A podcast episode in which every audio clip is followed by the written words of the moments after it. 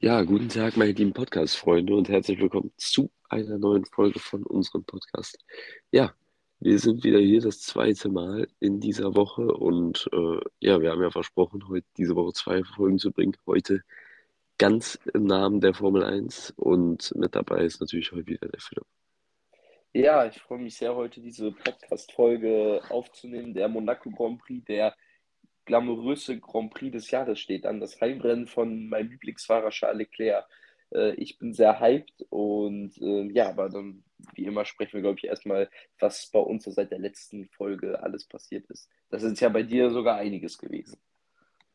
Ja, also ich befinde mich aktuell im Urlaub in äh, Barcelona, wohne aktuell bei einem Freund hier und ähm, ja, ganz entspannt. Bin am Mittwoch hier hingeflogen und ähm, ja, gestern waren wir auf dem Coldplay-Konzert, war echt eine sehr, sehr geile Erfahrung. Also wirklich war, also ich war noch nicht auf so vielen Konzerten, aber es war auf jeden Fall eine richtig geile Erfahrung, ein richtig geiles Konzert.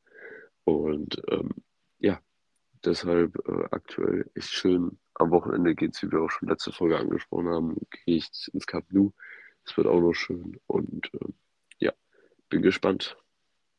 Ja, das ist äh, der Freund, bei dem wir auch mal vor, also mit noch ein paar anderen Freunden vor anderthalb Jahren ungefähr ähm, eine Woche in Barcelona waren. Also äh, du bist da jetzt ja hauptsächlich, also wir waren, waren jetzt zusammen auf diesem Coldplay-Konzert, was ja, ja sehr groß immer ist. Ich habe ein paar Videos gesehen und auch generell kennt man ja so ein paar Clips von solchen Coldplay-Konzerten. Die sehen natürlich immer sehr spektakulär aus, ähm, immer sehr, sehr cool. Generell Coldplay ist ja so eine Band, die, glaube ich, ähm, generationsübergreifend sehr gut funktioniert. Also jeder kennt die Lieder von Coldplay und ich glaube, es gibt keinen, der auch irgendwie Coldplay irgendwie hasst oder irgendwie richtig gegen die sind. Also es ist einfach eine, ja, ich glaube, das ist so eine der mit erfolgreichsten Band der letzten Jahre und äh, ja, auf Konzert zu gehen, das ist auf jeden Fall sicherlich eine, eine coole Erfahrung gewesen.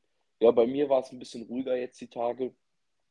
Ähm, ich war hauptsächlich, äh, ich war jetzt jeden Tag momentan arbeiten, ähm, war im Fitnessstudio, also das wird weiter durchgezogen, gleich auch wieder und danach auch wieder arbeiten. Ja, also äh, trotz dessen eigentlich keine Schule ist, habe ich die letzten Tage ja deswegen relativ produktiv äh, genutzt. Ähm, Sport war jetzt ja leider kaum, also Fußball war jetzt ja kaum ähm, seit Sonntag. Ähm, ich habe halt gestern noch Premier League Darts verfolgt, wo ja gestern ähm, das Finale war, der, der, oder die Playoffs waren. Und ja, es war irgendwie, um ehrlich zu sein, hätte ich mir ein bisschen mehr erhofft. Ähm, Im Finale oder den Playoffs waren ja das erste Spiel äh, Gervin Price gegen Johnny Clayton, also der erste gegen den vierten der Tabelle. Und das Halbfinale war dann Michael Smith gegen äh, Michael van Gerven. Smith, der zweite der Tabelle, gegen van Gerven, den dritten der Tabelle. Und das erste Spiel ging ja sehr deutlich an Gervin Price. Er hat dort äh, 10 zu, äh, zu 2 gewonnen gegen äh, Johnny Clayton. Clayton kam gar nicht in die Partie rein. Price äh, hat das Spiel ja zu jedem Zeitpunkt dominiert und hat überragend gespielt, hat ein Average von, ich glaube, 107 gehabt, hat ähm, einige High-Finishes gehabt, am Ende auch noch ein Tops-Tops-Finish zum Sieg. Also es war wirklich eine, eine Machtdemonstration eigentlich von Gervin Price im Duell der Waliser. Und dann das zweite Spiel war ja mit Abstand eigentlich das beste Spiel des Abends zwischen äh, Michael Smith, dem momentanen Weltmeister und eins der Welt, Nummer 1 der Welt, gegen äh, Michael van Gerwen, bei dem man so ein bisschen dachte, ja, dass es vielleicht schwierig für ihn sein könnte, weil er hatte sich letzte Woche an der Schulter verletzt, konnte dann das Halbfinale am letzten Spieltag gar nicht mehr spielen, ähm, hat dort ausgesetzt und ähm, war auch generell am Ende so ein bisschen am Abbauen, wurde nur Dritter der Tabelle, wurde von Price deutlich geschlagen und am Ende hat auch Michael Smith sich noch vor ihn setzen können. Und er hat, glaube ich, halt nach irgendwie sechs Spieltagen oder sieben Spieltagen drei Tagessiege gehabt und danach kam kein weiterer mehr dazu. Also äh, da lief es nicht mehr so gut bei, bei, bei Mighty Mike, so wie er ja genannt wird. Allerdings dann gestern umso besser. Ähm, er konnte Michael Smith mit 10 zu 8 schlagen. Es war mit Abstand die spannendste Partie des Abends. Also ähm, beide sind gut in die Partie reingekommen, beide haben ihre ähm, Anwurflegs äh, gewonnen.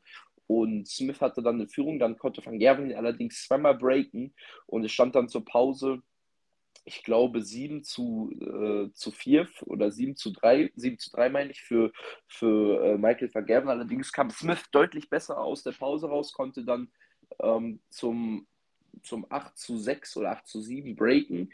Und ähm, ja, dann wurde es am Ende ganz, ganz spannend. Ähm, Smith hat dann äh, sich zweimal, obwohl er ähm, durch, äh, bei seinem Scoring abgebaut hat, konnte er sich zweimal, obwohl er wirklich beim Scoring in den Legs richtig schlecht war, zweimal mit einem Bullseye-Finish gerade so retten und konnte dann auf 9 zu 8 verkürzen. Das war dann sehr, sehr spannend. Van Gerven hatte Anwurf und ähm, es war wieder so ein Leg. Ähm, Swift kam nicht so gut ins Scoring rein, aber mit seinem letzten Wurf hat er sich dann eine 180 oder 177 äh, geworfen und hat sich dann auch perfekt auf eine 32 gestellt.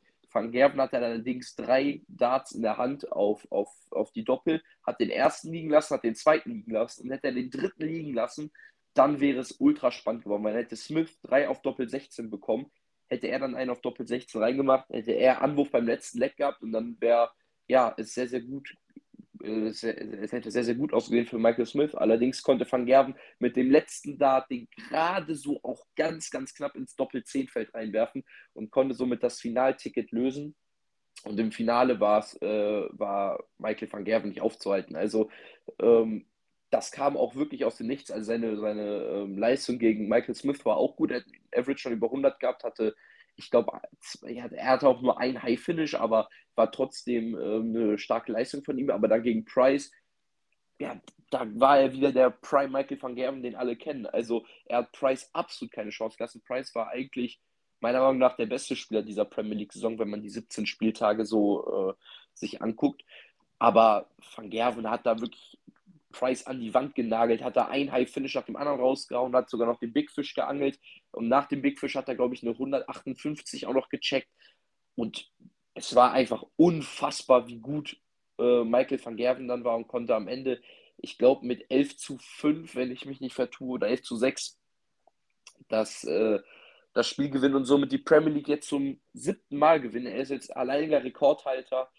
Ähm, der Premier League, hat jetzt einen Titel mehr als Phil Taylor und hat sich damit ja zum König dieses Wettbewerbs gekürt. Und er hat ja auch noch einige Jahre vor sich. Äh, und äh, ja, auf jeden Fall eine sehr, sehr starke Leistung von Michael van Gerven, der jetzt ja eigentlich ins Jahr nicht ganz so gut reingekommen ist. Er hat natürlich eine starke WM gespielt, hat dort äh, knapp gegen Smith verloren, aber er kam auch in der Premier League ja, nicht ganz so super rein. Äh, also er kam gut rein, aber hat dann halt einfach äh, stark abgebaut, muss man sagen. Er hat bis jetzt auch noch kein Major gewonnen gehabt. Dieses Jahr hatte ähm, beim, ähm, beim Masters äh, ist er nicht weit gekommen. Dann bei den UK Open hat er komplett überraschend im Finale gegen Gilding verloren.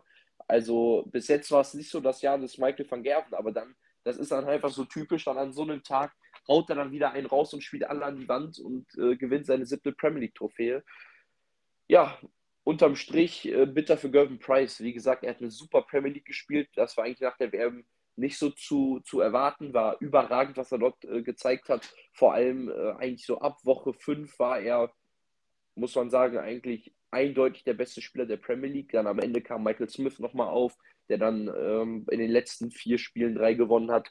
Also in den letzten vier Spieltagen drei Spieltage gewonnen hat. Und aber trotzdem muss man sagen, eine überragende Leistung von Gervin Price insgesamt, auch Michael Smith mit einer guten Premier League-Saison, wenn man mal überlegt, äh, letztes Jahr hatte er nur einen Tagessieg bei der Premier League, dieses Jahr waren es vier. Letztes Jahr war er auch nicht für die Playoffs qualifiziert, dieses Jahr hat er sich qualifiziert. Ähm, und dann am Ende war es ein Dart, der das Ganze entschieden hat, weil hätte äh, Van Gerven den einen Dart nicht reingemacht, bin ich mir sicher, dass, äh, dass Smith die Chance auf den Doppel 16 nicht hätte liegen lassen, weil er den, auf Doppel eigentlich relativ stark war in dem Spiel und Van Gerven so ein bisschen Double Trouble hatte. Ja, dann äh, Johnny Clayton auch mit einer guten Saison. Also man muss eigentlich sagen, alle, die dort in den Playoffs waren, haben eine gute Saison gespielt, aber dann halt gegen Gervin Price ist halt einfach, ja, sehr krass untergegangen. Und ähm, ja, jetzt ist die Premier League vorbei, finde ich sehr, sehr schade. Es war eigentlich donnerstags abends immer meine Unterhaltung in den letzten 17 Wochen. Ähm, immer Dart geguckt, immer Premier League geguckt. Das ist jetzt erstmal nicht mehr so. Also natürlich ist Dart immer noch, die European Tour geht natürlich über das ganze Jahr. Dann ähm, sind ja bald auch zum Beispiel der World Cup of Darts, dann andere Majors, ähm, World Match Play ist nicht mehr lang hin und so weiter. Also es findet jetzt einiges noch weiter statt, aber die Premier League ist jetzt, ist jetzt äh, leider vorbei. Ja, ähm, das ist natürlich äh, phänomenal. Ähm, ich persönlich habe es nicht so verfolgt. Also ich muss sagen, ich verfolge Dart zu WM-Zeiten. Ansonsten ähm, habe ich da nicht die Zeit zu und fühle es auch nicht so. Also ich weiß nicht, aber diese ganzen Nebenturniere und so, keine Ahnung. Also was heißt Nebenturniere sind ja auch für sich wichtige Ereignisse. Äh, das ist ja eigentlich genauso wie im Fußball sozusagen. Aber äh, ja, keine Ahnung, ich fühle das da auch gar nicht so wie äh, jetzt bei der WM zum Beispiel. Ähm, aber trotzdem natürlich ein wichtiger Titel und äh, ich bin gespannt, wie es dann da weitergeht bei den nächsten Touren etc. Und ähm, ja, dann springen wir, denke ich, von dem Thema dann auch direkt mal, obwohl ich wollte noch kurz was ansprechen und zwar äh, hat sich vorgestern gab es eine wichtige Entscheidung in der Politik der Bundesliga. Und zwar Ja, genau, wurde, stimmt. wurde äh, der Investorendeal erstmal abgelehnt. Ähm, traurigerweise äh, haben, glaube ich, von 36 Mannschaften 20 Mannschaften dafür gestimmt und ähm, fünf Mannschaften sich enthalten und äh, der Rest halt dagegen. Also elf Mannschaften haben nur dagegen gestimmt. Äh, darunter war zum Glück auch mein Verein, der SFC Köln, der sich da eigentlich mit Abstand am öffentlichsten und meisten äh, gegen ausgesprochen hat, äh, wo ich sehr positiv drüber gestimmt bin, weil vor allem die meisten Bundesliga-Vereine eher dafür gestimmt haben. Äh, vor allem natürlich die Vereine, die weiter oben in der Tabelle stehen, die natürlich enorm davon profitieren würden, wenn ein Investor einsteigen würde. Ähm, ja, aber ich finde gut, dass das nicht stattgefunden hat, weil ähm, ja, so ein Investorendeal einfach dazu führen würde, dass die Schere zwischen den großen Vereinen in der Bundesliga und den kleinen Vereinen viel, viel größer wird. Also den Vereinen, die jetzt besser platziert sind und die, die äh, ja eher schlechter sind. Und äh, zum anderen macht es auch dann für die Zweitligavereine schwieriger, in der Liga halt zu finden. Oder zum Beispiel für Vereine wie jetzt zum Beispiel Hertha BSC, die dann wieder aufsteigen wollen oder so.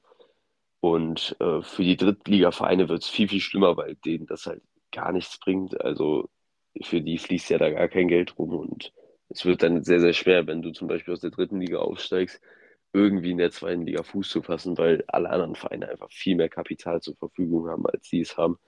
Ja, und Und deine äh, ja, Spieler werden ja auch weggekauft, die dann Leistungen ja, zeigen. ja, Also, genau. also, also zum Beispiel bei Osnabrück wäre dann der Fall, dass wahrscheinlich solche Leistungsträger wie Simakala, Köhler und so weiter dann direkt irgendwie zu anderen äh, Vereinen gelockt werden, einfach aufgrund äh, der besseren Ausgangssituation in der Liga halt und halt auch einfach, weil sie viel mehr Gehalt dann anbieten können als kleinere äh, Drittligavereine. Ja, Ja, das wäre, da bin ich auf jeden Fall, da stimme ich zu, da bin ich auch sehr froh, dass ähm, dagegen gestimmt wurde, dass, ähm, dass sowas halt einfach nicht passiert und auch einfach, keine Ahnung, ich finde es immer noch gut, dass Deutschland eine, eigentlich die einzige Top-Liga ist, ähm, die sich halt so stark gegen sowas wehrt, also wo ähm, man halt wirklich noch darauf achtet, dass äh, keine Investoren ähm, beitreten und ähm, halt, sage ich mal, die Liga dann halt aufkaufen, mehr oder weniger die Vereine aufkaufen. Ähm, man sieht ja, was ja in England passiert, das finden wir beide ja absurd. Also natürlich ist der Fußball attraktiv. Ähm, die Spieler, die da spielen, sind super, sind super für die Liga. Aber keine Ahnung, ich finde das halt immer so ein Geschmäckle, wenn man halt so sieht, woher das Geld kommt. Und ähm, da bin ich froh, dass die Bundesliga sich oder die DFL sich dort ähm, gegen entschieden hat oder dass dagegen entschieden wurde. Das ist sehr, sehr positiv, äh, positiv anzumerken. Und ja, dann würden wir, glaube ich, mal zum Monaco Grand Prix kommen. Ja, eigentlich für mich, ähm, muss ich sagen, eines meiner Lieblingsrennen im Jahr. Also klar ist es eigentlich fast unmöglich, auf der Strecke zu überholen, aber um ehrlich zu sein, ähm, ist es für mich schon faszinierend, die Autos auf dieser Strecke fahren zu sehen. Ähm, die Meinungen sind natürlich ein bisschen zwiegespalten. Einige sagen, ja, das Rennen ist super langweilig und so weiter. Aber wenn man sich eigentlich mal die Rennen so anguckt, zum Beispiel letztes Jahr, äh, also da war es eigentlich ultra spannend. Also auch wenn es scheiße für Ferrari ausgegangen ist, das Rennen an sich war, fand ich super interessant. Man hatte ein paar Überholmanöver. Man hatte, ähm, natürlich kam das alles durch, auch so ein bisschen durch den Regen. Man hatte unterschiedliche Strategien. Ähm, und man hatte am Ende einen Vierkampf um den Sieg. Also selbst wenn man weiß, dass es in Monaco schwierig ist zu überholen, ähm, gab es einzelne Situationen, wo man dachte, dass, äh, dass Carlos Sainz jetzt zu dem Zeitpunkt Zweiter war, Sergio Perez vielleicht doch irgendwo ähm, überholen kann.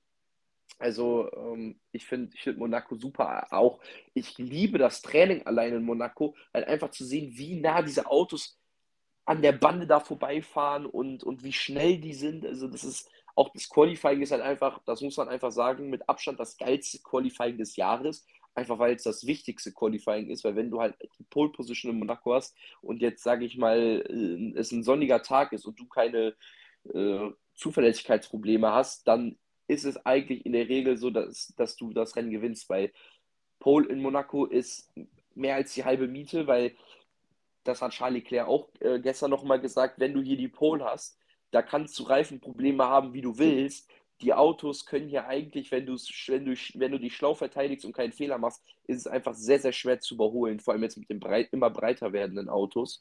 Ähm, ist es fast, fast unmöglich. Ähm, ja, ist natürlich der, der König der Stadtkurse. Also ich sag mal so, wir haben natürlich einige Stadtkurse und wir haben es ja auch oft thematisiert, dass jetzt einfach zu viele Stadtkurse mittlerweile finden. Jetzt, weil Imola weggefallen ist, ist es jetzt das sechste Rennen, glaube ich, und der fünfte Stadtkurs. Wobei man halt auch noch sagen muss, ein paar als Stadtkurse abzustempeln, ist auch noch mal ein bisschen was anderes. Also ähm, zum Beispiel Jeddah ist zwar ein Stadtkurs, aber ich meine, den kannst du ja nicht mit Monaco irgendwie vergleichen. Dort kannst du ja gut überholen. Die Mauern sind da viel breiter und so weiter. Also ähm, ja, Monaco ist da schon ähm, ja, eine Ausnahmeerscheinung. Und äh, ja, ich freue mich, wie gesagt, mega auf das Rennen, aufs Qualifying morgen. Ich werde mir auch heute die Trainingssessions angucken.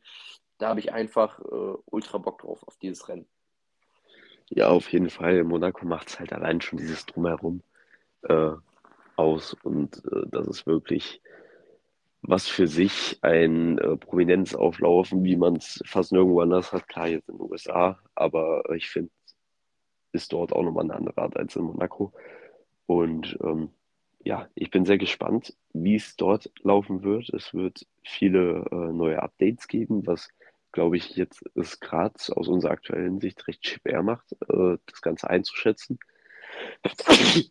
Also klar, ähm, ich denke, Red Bull wird trotzdem äh, ja, die führende Macht sein, aber ich bin sehr gespannt, wie es Mercedes äh, angehen wird. Ich bin gespannt, ob sie vielleicht äh, an Aston Martin und Ferrari ranrücken kann beziehungsweise vielleicht sie sogar überholen können, ist die Frage. Und äh, dann natürlich auch, inwiefern dann die vermutlichen Updates von Ferrari und Aston Martin dem entgegenwirken und äh, wie die beiden sich entwickelt haben in dieser Phase jetzt, ähm, bin ich sehr gespannt. Deshalb macht es gerade ohne Training und jegliches ist schwer zu sagen. Vor allem Mercedes könnte halt alles durcheinander mischen, wenn äh, ihr neues Paket äh, gut funktioniert.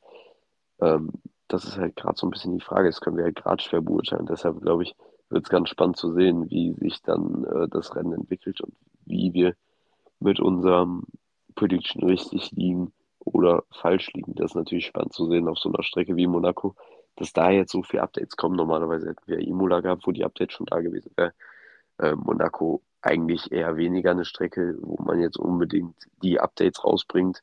Aber ähm, ja, bin ich sehr gespannt.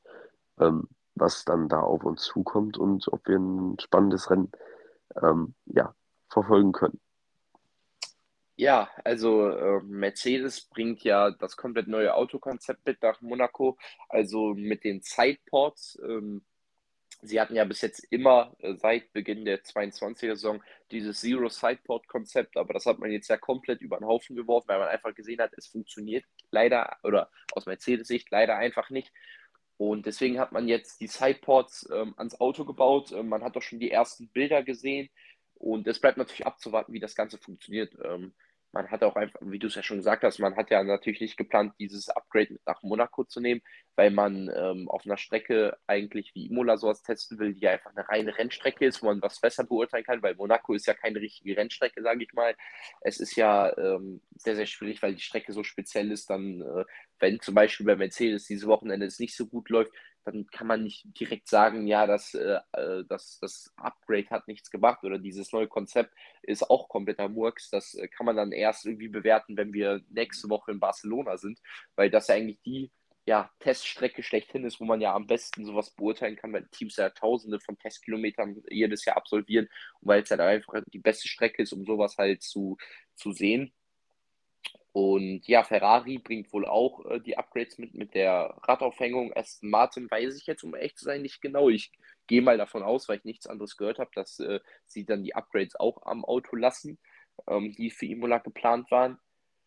Und ja, Favoriten. Ähm, es ist natürlich äh, einfach jetzt zu sagen, Red Bull ist der, ist der Favorit, wenn man sich die ersten, ersten fünf Rennen anguckt. Ich meine, sie haben fünf Rennen gewonnen. Davon waren, glaube ich, vier Doppelsiege. Äh, man hatte vier Pole Positions, ähm, also ja, besser hätte der Start in die Saison eigentlich gar nicht laufen können für Red Bull, nachdem man ja letztes Jahr zu Beginn diese Probleme hatte und auch generell über die Saison gesehen waren ja Ferrari und Mercedes, ja, äh, zumindest auch wenn Max Verstappen 25 Rennen, äh, 15 Rennen gewonnen hat, waren die beiden Teams ja oftmals in, in Starkdistanz und waren sehr, sehr nah an Red Bull. Dieses Jahr ist es einfach gar nicht der Fall. Und Monaco könnte diese ja, Sieg, äh, Siegesserie von Red Bull vielleicht zunichte machen. Denn, ähm, wie wir schon gesagt haben, Monaco ist sehr, sehr speziell. Monaco hat seine eigenen Gesetze. Und äh, man hat natürlich bei Red Bull mit Sergio Perez einen Stadtkursexperten, der letztes Jahr dort gewonnen hat. Max Verstappen hat auch schon 2021 in Monaco gesiegt. Also man hat zwei Monaco-Sieger im Team. Allerdings, wenn man sich auch die Saison betrachtet, sind die anderen Teams immer im Qualifying deutlich näher am Red Bull dran als im Rennen. Also äh, man sieht das natürlich am extremsten. Der Unterschied zwischen Quali und Rennpace liegt natürlich bei Ferrari, die einfach über eine Runde oftmals äh, das Maximum rausholen können. Sie sind ja auch das einzige Team, das bis jetzt eine Pole Position, abgesehen von Red Bull, holen konnte. Und auch oftmals waren sie ja sehr, sehr nah dran an, an Red Bull über eine Runde. Und vor allem Charles Leclerc ist ja für seine Qualifying Pace berühmt berüchtigt. Er hat schon zwei Pole Positions in Monaco geholt. Monaco ist sein Heimrennen und der Ferrari ist ein sehr gutes Auto in Low-Speed-Strecken. Also man hat das ja in Baku gesehen, in den ähm, langsamen Streckenabschnitten war der Ferrari super schnell und ähm, kam sehr, sehr gut ähm, zurecht und hat, er konnte dann ja auch über eine Runde die Pole Position holen. Also an sich auf dem Papier sollte es die beste Chance für Ferrari sein, ähm, in dem ersten Saisonabschnitt, ich weiß ja nicht, wie weit die Upgrades noch äh, bei Ferrari fortgesetzt werden, aber das ist sicherlich die beste Chance in der ersten Saisonhälfte oder im ersten Saisondrittel, ersten Saisonviertel, ähm, ja, nochmal eine Pole Position zu holen und dann halt auch möglicherweise den Rennsieg zu holen, weil Monaco von der Streckencharakteristik eigentlich ähnlich wie 2021 perfekt zum Ferrari passt. Also letztes Jahr war das Auto eigentlich überall schnell ähm, und Monaco natürlich besonders schnell und 2021 war das Auto ähnlich wie jetzt ähm, irgendwo im vorderen ja, Mix irgendwo, allerdings weit vom schnellsten Auto entfernt, aber Monaco plötzlich ultra schnell. Also das war ja so, dass Ferrari Dritter in der Konstrukteurswertung war, eigentlich immer so 14 hinter Red Bull Mercedes, aber dann halt in Monaco auf einmal das schnellste Auto war. Und das ist oder soll dieses Jahr ähnlich sein. Ähm, es wäre natürlich sehr schön, wenn, äh, wenn das so wäre und Charles Leclerc vielleicht seinen Monaco-Fluch irgendwie beenden könnte. Also seitdem er ja in der Formel 2 fährt, ist ja sein Glück oder sein Pech unglaublich hoch auf dieser Strecke. 2017 in der Formel 2 hat er das Rennen äh, oder hat er die Pole Position gehabt, hat das Rennen souverän geführt. Dann gab es ein Problem äh, beim Boxenstopp, seine Aufhängung ist dann kaputt gegangen und er musste dann beim Sprintrennen vom letzten Platz starten, ist dann halt äh, ja sehr viel Risiko eingegangen und ähm, ist dann ähm, ja verunfallt, weil er halt von Platz 17 gestartet ist und im Sprintrennen Formel 2, da muss man halt sowas probieren. 2018 ähm, hat er äh, Bremsdefekt gehabt und ist dann ausgeschieden. 2019 hat Ferrari äh, eine unfassbar schlechte Strategie gemacht im Qualifying, so dass er im Q1 rausgeflogen ist. Und im Rennen ist er dann mit, äh, hat er dann die Wand berührt mit nach einem Überholversuch an Nico Hülkenberg, hat dann Reifenschaden gehabt, musste dann das Rennen aufgrund der Folgeschäden beenden. 2020 gab es kein Monaco Grand Prix, 2021 hat er sich ja die Pole geholt, ähm, ist dann im letzten Run gecrashed und Ferrari ähm, hat das Auto ähm, zwar als okay freigegeben, allerdings war der war die war die linke äh, Drive Shaft, also ähm, ich weiß, der also ein Sensor da war äh, war kaputt, weswegen er dann das Rennen nicht starten konnte. Letztes Jahr hatte er auch die Pole, aber dann halt aufgrund dieser miserablen Strategie und diesem Chaos bei Ferrari ist er auf Platz 4 zurückgefallen was sich eigentlich angefühlt hat wie so ein Ausfall. Also Leclercs Glück war bis jetzt ultra schlecht. Und es gab noch letztes Jahr beim historischen Grand Prix, wo diese ganzen Oldschool Formel 1 Autos rausgeholt werden, hatte er ähm, ist er mit dem 1975er Niki Lauda Wagen verunfallt, weil dieser Wagen einen Bremsdefekt hatte. Also es ist unfassbar, was dieser Junge für Pech hat. Und ich hoffe einfach, dass es dieses Jahr mal endet und dass er dieses Jahr also ich will jetzt nicht direkt ganz nach oben greifen und sagen, ich will um, also doch, ich will unbedingt, dass er dieses Rennen gewinnt, aber ich will noch nicht sagen, er muss dieses Rennen gewinnen, um seinen äh, Fluch dort äh, zu beenden, aber zumindest ein Podium wäre, äh, wäre, wäre vor allem jetzt am Wochenende sehr gut möglich und ich glaube, ihn in Monaco auf dem Podium zu sehen, dort wäre er auch schon sehr glücklich. Ja, auf jeden Fall. Also ähm, ich glaube auch, dass da für Leclerc auf jeden Fall was drin sein kann an diesem Wochenende. Ähm, ob es unbedingt sein wird, muss man abwarten. Wie gesagt, kommt von vielen Faktoren drauf an, aber ich denke auch, dass das für Ferrari eine Möglichkeit sein könnte. Im Qualifying sind sie gut und im Rennen passt die Strecke auch eigentlich ganz gut zu Ferrari. Deshalb könnten sie durchaus was reißen. Und ja, dann komme ich direkt auch mal zu meiner Prediction. Ähm, ich tippe im Qualifying Perez auf Pole. Ähm, einfach mal ambitioniert. Dann Leclerc auf die 2 ich denke, er kann im Qualifying Verstappen schlagen sogar. So Perez und Leclerc schlagen Verstappen, der dann auf drei folgt und auf vier Fernando Alonso, der auch immer gut dabei ist. Dann im Rennen denke ich, dass Perez seine Position halten kann, Platz 1 verteidigt. Platz 2 wird dann, denke ich, Max Verstappen. Ich denke, dass er mit der Strategie an Leclerc vorbeigeht. Ähm, Leclerc dann auf 3, also mit einem Podiumsplatz, da bin ich hoffe ich, dass er ein Podium holt. Ähm, auf vier dann ähm, Alonso. Ähm, auf fünf sehe ich dann äh, George Russell.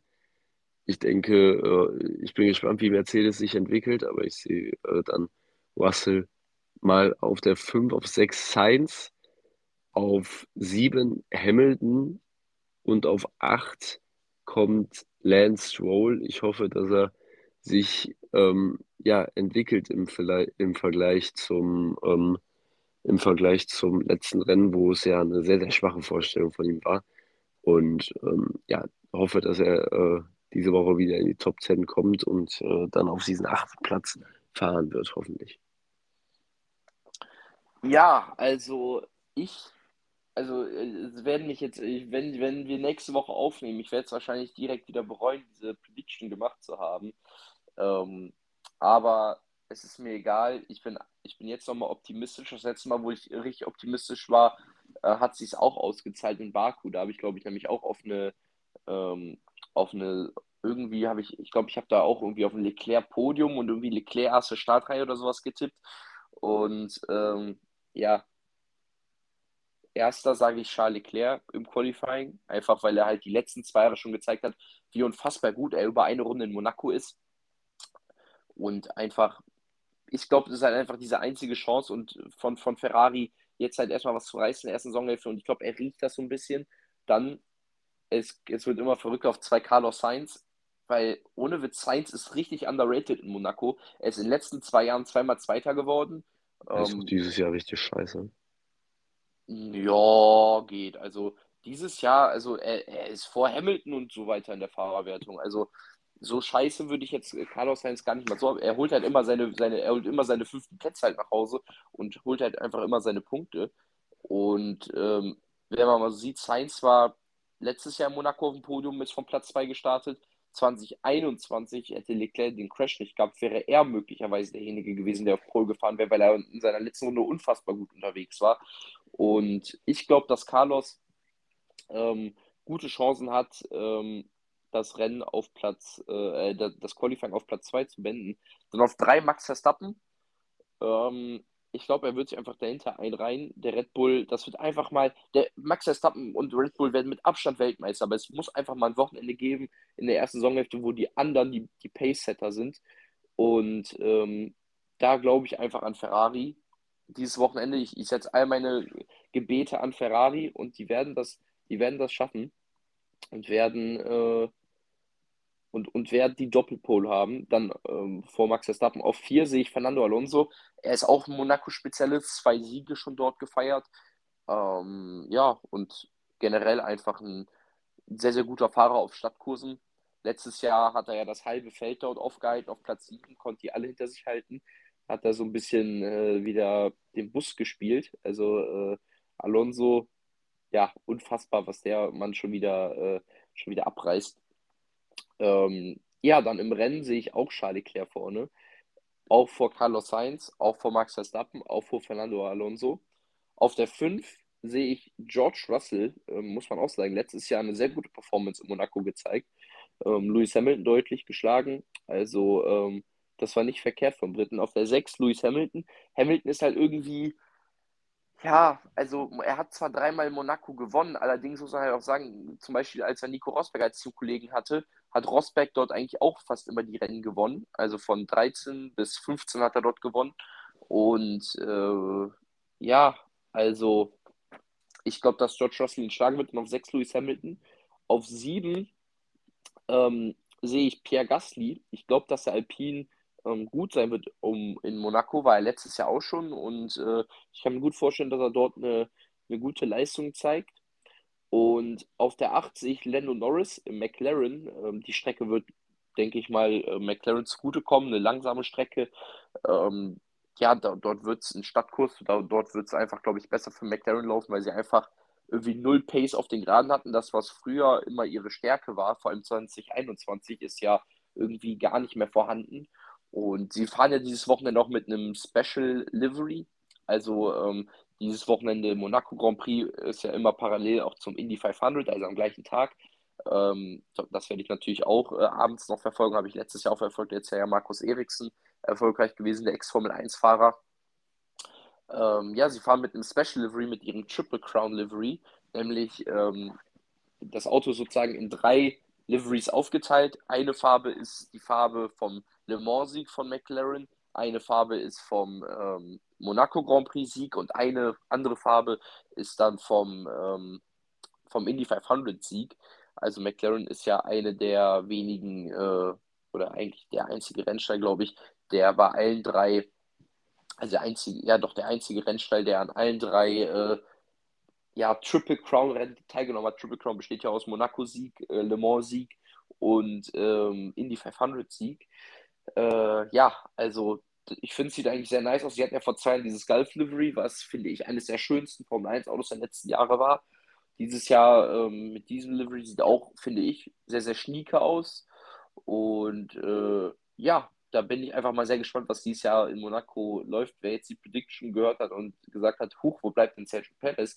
Ich glaube, dass, ähm, dass bei Sergio Perez irgendwas schief läuft. Er hatte letztes Jahr ja auch schon den Crash ähm, in Q3 und er ist irgendwie zwar der Master der, der Stadtkurse, allerdings sehe ich irgendwie nicht, dass er dieses Jahr irgendwie, ich, ich, also keine Ahnung, ich habe irgendwie das Gefühl, dass Pettis dieses Wochenende kein gutes Wochenende haben wird, Verstappen dann seine Führung in der WM ausbauen wird. Und sind wir mal ehrlich, Red Bull tut das doch jetzt eh nicht weh, wenn die, äh, wenn Perez mal ein schlechtes Wochenende hat und Verstappen auch mal nicht ein Rennen gewinnt. Die können auch mal Ferrari jetzt mal vor allem dem armen Charles Leclerc, der so oft jetzt schon versucht hat, sein Heimrennen zu gewinnen, ähm, mal das Rennen gewinnen lassen. Ähm, wir wissen auch nicht, was mit dem Wetter passiert. Also es kann, könnte auch ein komplettes Chaos geben. Es ist nämlich die Wahrscheinlichkeit gegeben, dass es äh, regnen wird am, am Wochenende. Gestern war ja schon Qualifying, äh, nicht Qualifying, Training für die Formel 3 und dort hat es nämlich geregnet. Also äh, ja, es sieht mal wieder nach einem sehr verrückten Monaco Grand Prix Wochenende aus. Ähm, ja, und zuletzt kommen wir dann, glaube ich, nochmal zu den Gerüchten zu sprechen, die jetzt ja diese Woche ja komplett gestreut worden sind. Und zwar ist am Dienstag, meine ich, von der Daily Mail, also einer britischen Boulevardpresse, ähm, so ein, äh, ein, Artikel verfasst worden. Ähm, es gibt, es hätte wohl ähm, sehr, sehr intensive Gespräche zwischen John Elkin, dem CEO von Ferrari, und dem siebenfachen Weltmeister Lewis Hamilton gegeben. Und zwar wolle wohl Elkin ähm, Hamilton mit einem 45 oder 46 Millionen Euro-Deal in Richtung Ferrari ziehen. Ähm, und ja, ich habe dem Ganzen generell schon nicht direkt nicht ganz so viel abkaufen können. Und äh, ja, das hat sich ja noch alles sehr, sehr schnell bewahrheitet. Lewis Hamilton hat gestern auf der Pressekonferenz gesagt, er hat nie irgendwelche Kontakte zu Ferrari gehabt, hätte nie ein Treffen mit Elkin gehabt. Das wäre äh, einfach nur geschrieben worden, weil halt nach der Absage des Imola Grand Prix wohl einige Langeweile gehabt hätten und irgendwie meinten, sie bräuchten eine Schlagzeile.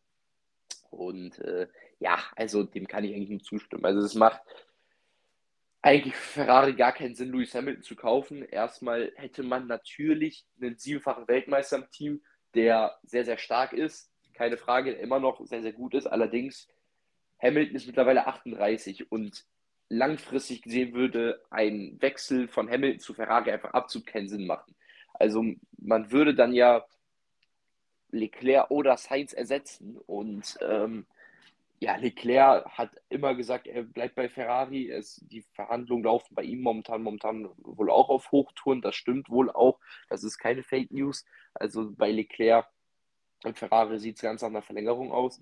Und ich gehe halt einfach nicht davon aus, dass Lewis Hamilton auch Mercedes unbedingt nochmal verlassen will. Ich meine, ähm, er will, glaube ich, Mercedes auch irgendwo Loyalität zeigen. Er ist in, sein, in seiner ganzen Karriere nur für Mercedes gefahren, also natürlich für McLaren, aber die sind ja auch mit Mercedes-Motoren gefahren. Also das Team war ja auch McLaren-Mercedes. Ähm, damals gab es noch diesen Exklusivvertrag. Er ist in den ganzen Junior-Kategorien mit dem Mercedes-Stern auf seinem Helm gefahren. Also, warum sollte Hamilton sich jetzt nochmal mit 38 Ferrari antun? Ähm, Natürlich könnte er sich, falls er einen, falls er einen WM-Titel mit Ferrari gewinnen sollte, zur absoluten Legende machen. Ähm, aber ich weiß, ich weiß es halt nicht. Also es würde eigentlich gar keinen Sinn machen. Und ähm, wie gesagt, diese, diese, diese News wurde direkt ja auch von Lewis Hamilton im Keim erstickt. Und ja, also Lewis Hamilton wird, da bin ich mir auch zu 1000 Prozent sicher, in diesem Leben nicht mehr für Ferrari fahren. Nee, denke ich auch nicht. Also das macht wirklich von vorne bis hinten keinen Sinn. Vor allem so immense Summen bei den ähm, ja immer weniger Geld, was die Teams zur Verfügung haben. Ähm, ja, das ist das also, ja nicht das Problem. Also, also Fahrer, äh, Fahrersalary, also Fahrergehalt und so weiter zählt nicht im, im Cost Cap. Also, aber äh, Mitarbeiter, ne? Ja, Mitarbeiter schon, ja. Ja, ja, okay, ja, okay. Ja, aber trotzdem, äh, ja, sehe ich nicht so die Sinnhaftigkeit. Also es wäre eine recht kurzfristige Entscheidung und hätte auf lange Sicht, wie du auch schon gesagt hast, nicht wirklich Sinn. Ähm, ja, deshalb ähm, ja, halte ich da nichts von. Und es war auch, glaube ich, dann relativ schnell klar, dass das nichts wird. Natürlich kann es theoretisch auch sein, dass man das noch äh, so hinter verschlossenen Türen regeln will und dass man vielleicht deshalb im Interview nichts sagt, natürlich. Aber also bei aller Liebe, aber ich gehe nicht davon aus, dass man für einen 38-jährigen Lewis Hamilton so viel Geld auf dem Tisch liegt. Und natürlich ist Lewis Hamilton gut, aber ich sage auch so, wie es ist.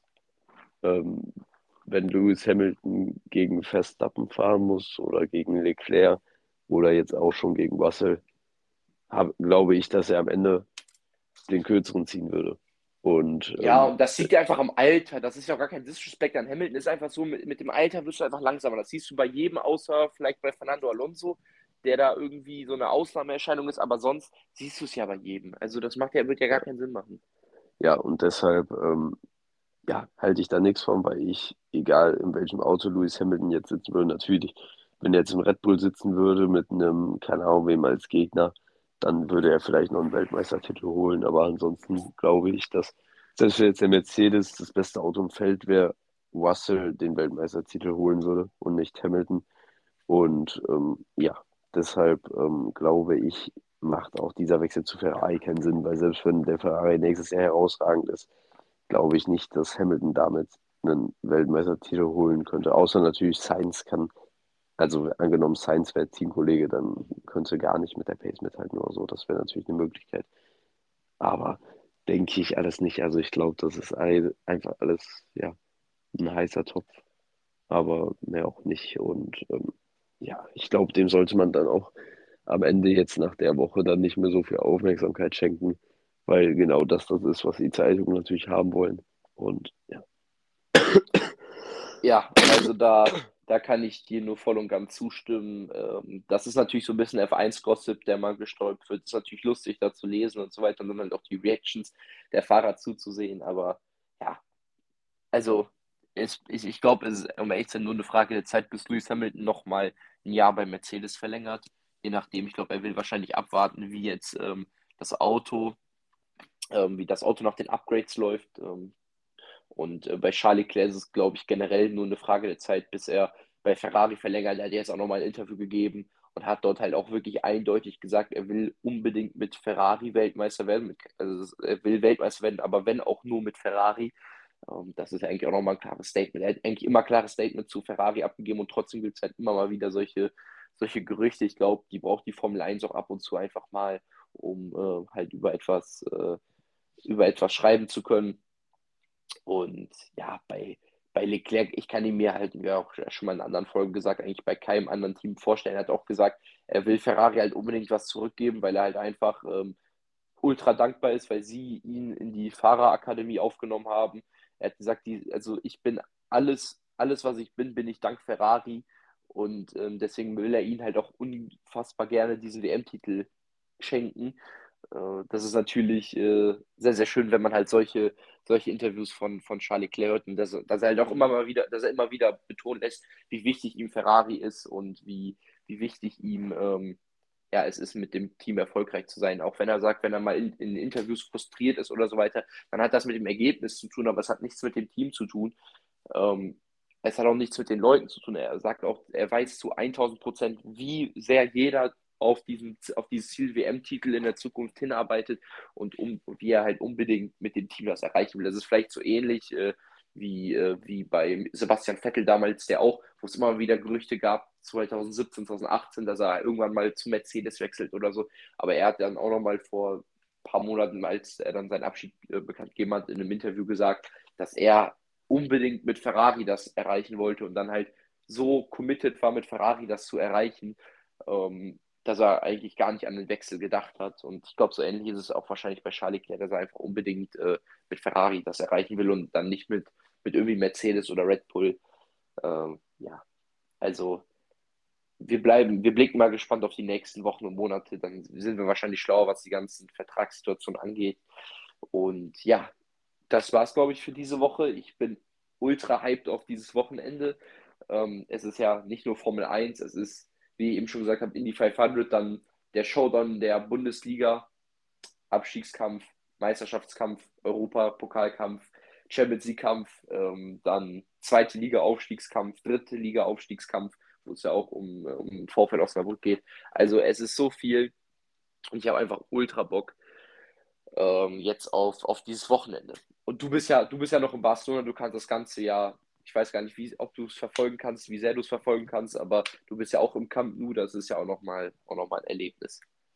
Ja, also Bundesliga werde ich auf jeden Fall morgen verfolgen. Ähm, Formel 1 kann ich, denke ich, nicht verfolgen, leider. Ähm, aber ja, das muss ich dann mal schauen, ob das vielleicht noch irgendwie geht. Äh, genauso wie zweite Bundesliga kann ich auch nicht verfolgen. Also Sonntag nicht, morgen schon. Ähm, ja, und dann äh, ja, abends im Camp Nou geht natürlich um die goldene Ananas in dem Spiel, aber trotzdem ähm, ich glaube, äh, mein Freund meinte gestern irgendwas, dass das die letzten Spiele von Busquets sind, von Jordi Alba. Jordi Alba, ja. Ähm, ja, also zwei Legenden, muss man ja wirklich schon sagen, die sich dann da auch nochmal verabschieden. Und ich denke, dass da auch nochmal zur Meisterschaft irgendwas gemacht wird. Also ich denke, wird schon ein cooler Abend. Und äh, wir waren ja schon einmal im Camp Nou. Ähm, Achso, das Besonderste, glaube ich, an dem Spiel ist, dass es morgen das letzte Spiel im Camp Nou für mal mindestens zwei Jahre ist, wahrscheinlich. Ähm, ja. Das kommt auch noch dazu, dass halt das Stadion soll morgen äh, komplett ausverkauft sein, ähm, was ja nicht so oft der Fall ist, wie ich gehört habe. Hat mich eigentlich gewundert, weil ich eigentlich dachte, so, das ist immer ausverkauft. Aber es scheint halt wirklich sehr, sehr oft einfach äh, nur so 88.000 da zu sein, was ja auch schon viel ist, oder 80.000. Ähm, als wir damals da waren, war das Stadion ja, glaube ich, zur Hälfte gefüllt. Äh, das war ja, ja. ganz na direkt nach Corona. Ich glaube, es hätten theoretisch alle reingedurft, aber äh, war damals nicht so. Deshalb bin ich sehr gespannt, wie es dann wird mit ausverkauftem Haus. Und ähm, ja, bis dahin, wir hören uns dann nächste Woche wieder. Ich denke dann auch von zu Hause wieder, wo wir dann über die Bundesliga und alles sprechen werden. Und äh, ja, bis dahin verabschiede ich mich, wünsche euch eine schöne Woche, äh, bleibt gesund und bis dahin. Ciao. Ja, auch von mir, ich wünsche euch eine gute Woche und denkt immer dran, einfach nachziehen.